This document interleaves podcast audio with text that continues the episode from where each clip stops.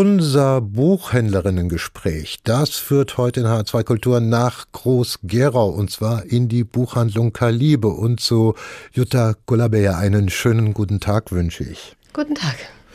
Am Dienstag wurden die Titel, die Romantitel der Shortlist bekannt gegeben für den Deutschen Buchpreis. Heißt das für eine Buchhändlerin oder für eine Buchhandlung umgehend? Jawohl, wir sind vorbereitet und am nächsten Tag stehen alle sechs Titel im Schaufenster bei Ihnen? Ja, so ist es. So ist es? Die stehen ja. alle tatsächlich schon da, damit Ja. die ähm, Menschen auch gleich zugreifen können, wenn jemand neugierig ist, dass wir sofort ähm, die ähm, übergeben können und ähm, dann auch der Anklang groß ist. Ich denke, der Buchpreis ist schon ein großes Thema in Frankfurt sowieso.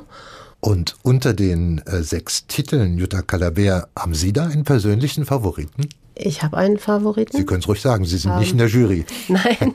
Ja, das ist der Titel Vatermal von Necati Öziri. Das ist ein türkischer Autor, ähm, der über seine, also eine Art Biografie schreibt, ähm, über sein Großwerden in Deutschland. Sie haben sich für die heutige Buchempfehlung den Roman der britischen Autorin Hannah Sunderland ausgesucht mit dem Titel Wunder brauchen etwas länger. Eine Liebesgeschichte ist das laut Ankündigung. Erzählen Sie doch mal, Frau Calabert, wohin und zu wem führt diese Liebesgeschichte? Also in der Liebesgeschichte geht es um ein zufälliges Treffen einer Frau, die Nell heißt, äh, mit einem Mann, der Charlie heißt. Die treffen sich in einem Café und äh, reden ein bisschen miteinander, vergessen aber die Nummern auszutauschen oder irgendwelche anderen Informationen und verlieren sich dann wieder aus den Augen. Nell arbeitet in einer Firma, die sich mit Seelsorge, Telefon-Hotlines befasst. Und zufällig nach einer gewissen Zeit hat sie ihn zufällig in der Leitung und fragt ihn tatsächlich direkt dann auch nach seiner Nummer. Und so treffen sie sich dann relativ schnell. Und ähm, daraus entwickelt sich eine ziemlich spannende, anrührende Liebesgeschichte. Es gibt, um es bescheiden zu formulieren, Unmengen an Liebesgeschichten, auch schon allein in der Gegenwartsliteratur.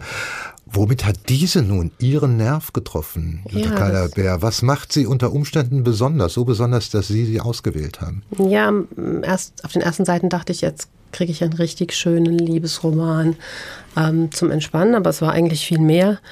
Es geht um das große Thema Depression und wie das entstehen kann. Und äh, die Autorin verbindet einfach diese Erklärung über die Ursachen, die Symptome und die wissenschaftlichen Erklärungen ganz wunderbar in diesem Buch, also im Umfeld einer ganz einfachen, leichten Geschichte eigentlich.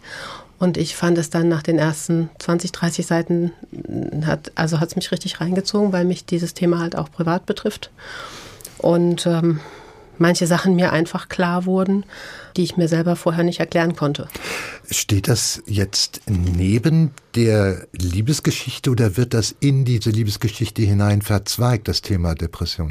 Die männliche Hauptperson Charlie ist in, in so einer Situation durch einen persönlichen tragischen Todesfall. Ähm, seine Frau ist gestorben und er gibt sich die Schuld und ist da äh, eben sehr verstrickt in diesem hätte ich doch, hätte ich doch, hätte ich doch das besser gemacht und ähm, war auch schon so weit, dann seinem Leben ein Ende zu setzen und ähm, dieses zufällige Treffen und diese Vorkenntnisse von Nell, dass sie sich ja eben schon sehr lange mit äh, psychischen Problemen von Menschen befasst und auch die Mittel hat zu helfen, das, daraus ergibt sich das.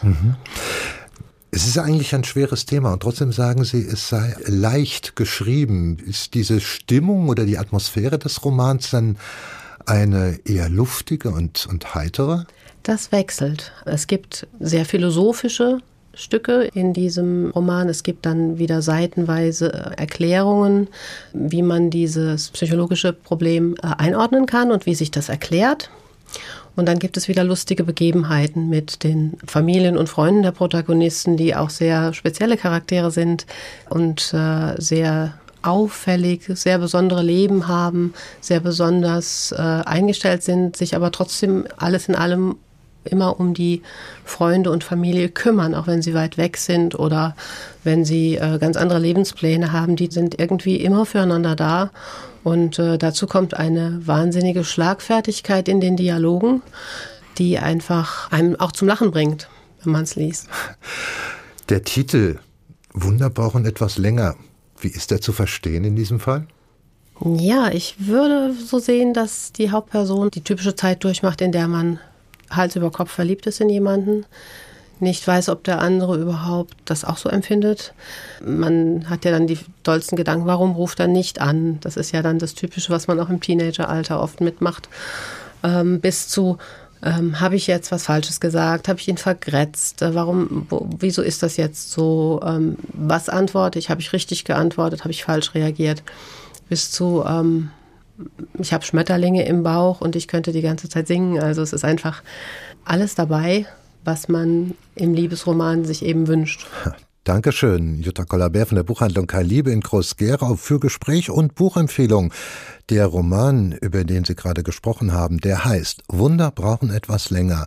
In der Übersetzung von Ulrico Moreno ist dieser Roman von Hannah Sunderland, der britischen Autorin, beim Lübbe Verlag erschienen. Er hat üppige 460 Seiten und der Preis für das Taschenbuch beträgt 12 Euro. Neue Bücher in HR2 Kultur. Weitere Rezensionen auf hr2.de